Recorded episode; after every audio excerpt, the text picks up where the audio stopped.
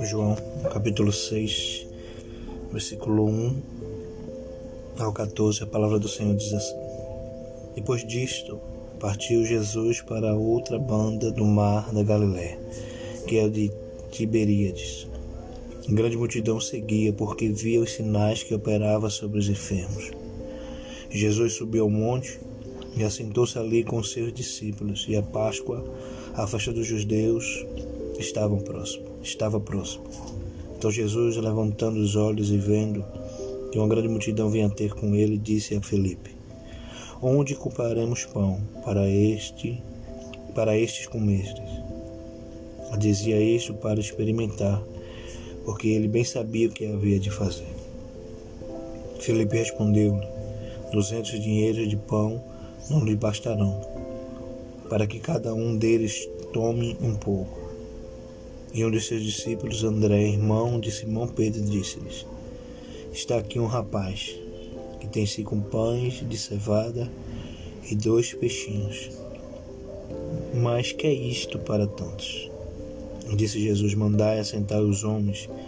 E havia muita relva naquele lugar. Assentaram-se, pois os homens em número de quase cinco mil. Jesus tomou os pães e, havendo dado graças, partiu-os pelos discípulos. E os discípulos repartiu pelos, pelos discípulos pelo qual estavam sentados. E igualmente também dos peixes, quando eles queriam. E quando estavam saciados, disse aos seus discípulos: Recolhei os pedaços que sobreveram, sobrejaram, para que nada se perca. E recolheram-nos, pois, e encheram, e encheram doze cestos de pedaços de cinco pães de cevada, que sobrejaram ao que havia comido. Vendo, pois, aqueles homens o milagre que Jesus tinha feito, diziam: Este é verdadeiramente o profeta que devia vir ao mundo. Glória a Deus.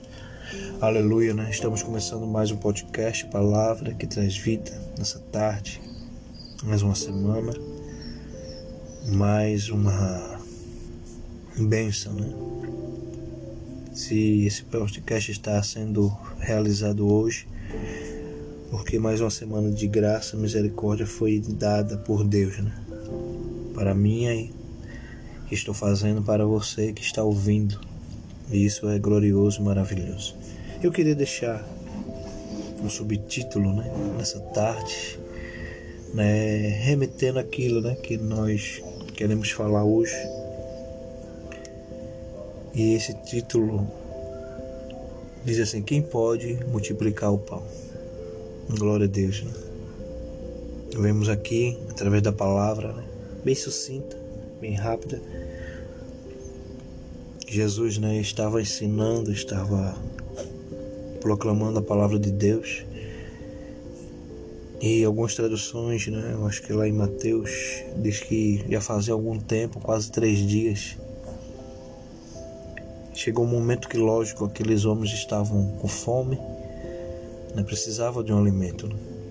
Precisavam, não era só, né? Por isso que da mesma forma como diz que não é só de pão que vive o homem, né? Mas toda palavra que vem do Senhor, mas o Senhor sabe né? que há momentos que o homem precisa do pão.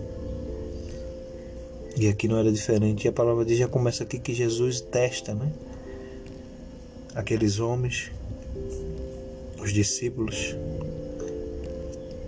e pergunta a eles como, como nós viramos, né? Como vamos conseguir alimentar né, toda essa multidão. Né? Provavelmente a palavra diz que ele já sabia. Né? Como eu sempre falo, né? Jesus já sabia, Jesus já sabe. Mesmo quando você achar que não tem nada, né, o fim, ou tá passando uma necessidade, Jesus já sabe. Ele já tem o escape, eles têm a forma mas como sempre eu falo que tudo é do jeito, da forma, do maneira, da, da forma que ele quer, do jeito que ele quer agir. Nenhum homem né, poderá ensinar a Deus a trabalhar. Ele sabe fazer. E não era diferente aqui. Né? Jesus já sabia, mas ele queria saber também qual era a a fé daqueles homens, ou que eles estavam, né? Ou que eles estavam, né? É, aprendendo, né? Que mesmo que desse texto para cá possa ser que não tenha passado nem um ano ainda da chegada dele com Jesus, mas eles já estavam vendo né?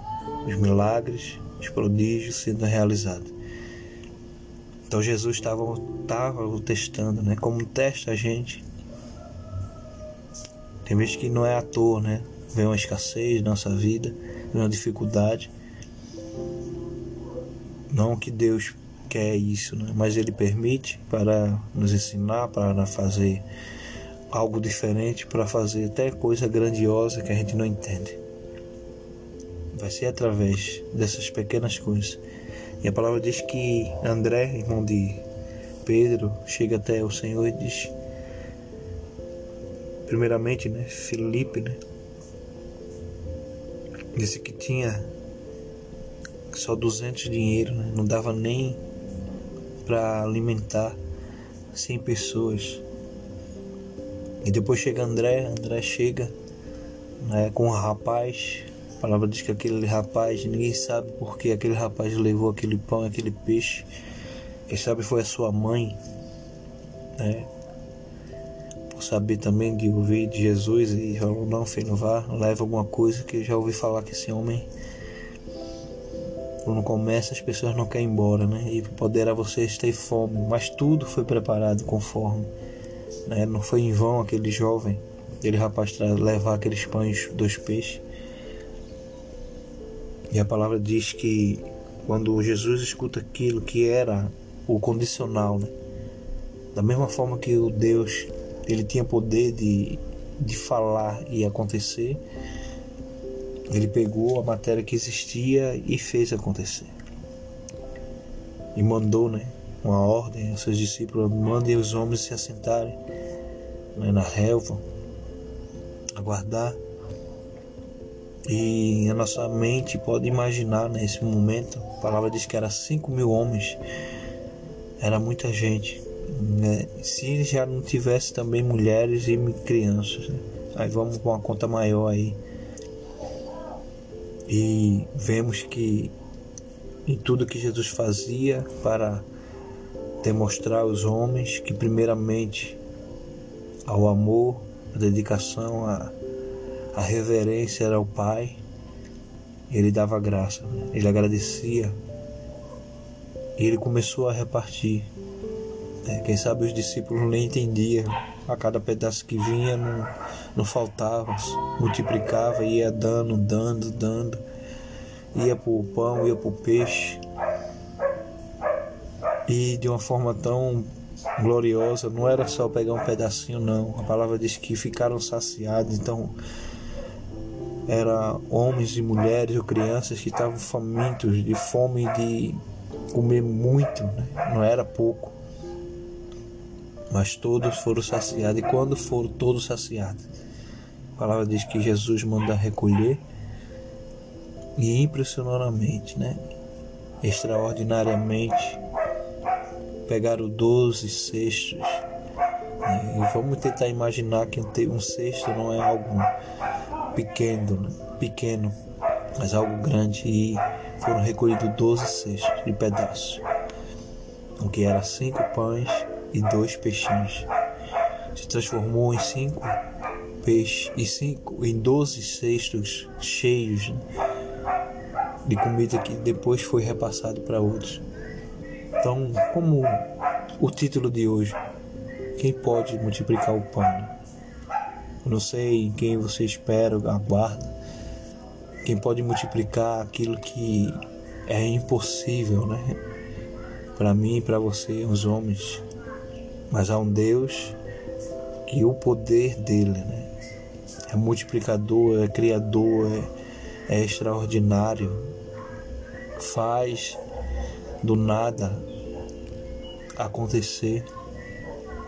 Pega o que é mínimo, né? aquilo que ele fez com aquela viúva, que só tinha só um, um fio de óleo de azeite e, através daquilo fez transbordar quantos litros, barris de azeite.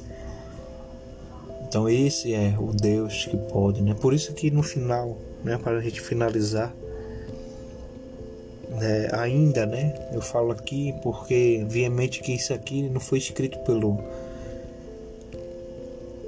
pela boca daquele que ainda compreendia Jesus, mas aqueles que ainda estavam conhecendo. E a palavra diz que e vendo aqueles homens, o milagre que Jesus tinha feito, diziam: Este verdadeiramente é o profeta que devia vir ao mundo. Então eles, na mente dele, ainda achava que Jesus era um profeta, achava que Jesus era alguém que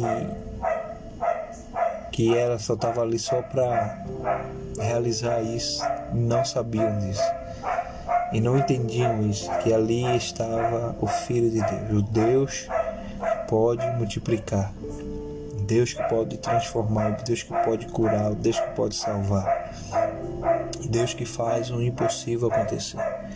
Então que nessa tarde você possa meditar nesses versículos né, ouvir, que é importante, e também compartilhar com muitos que precisam ouvir a voz de Deus. Isso aqui é mais um podcast, Palavra que Traz Vida. Que Alexandre Manuel, fico na paz. Em nome de Jesus. Amém, amém e amém.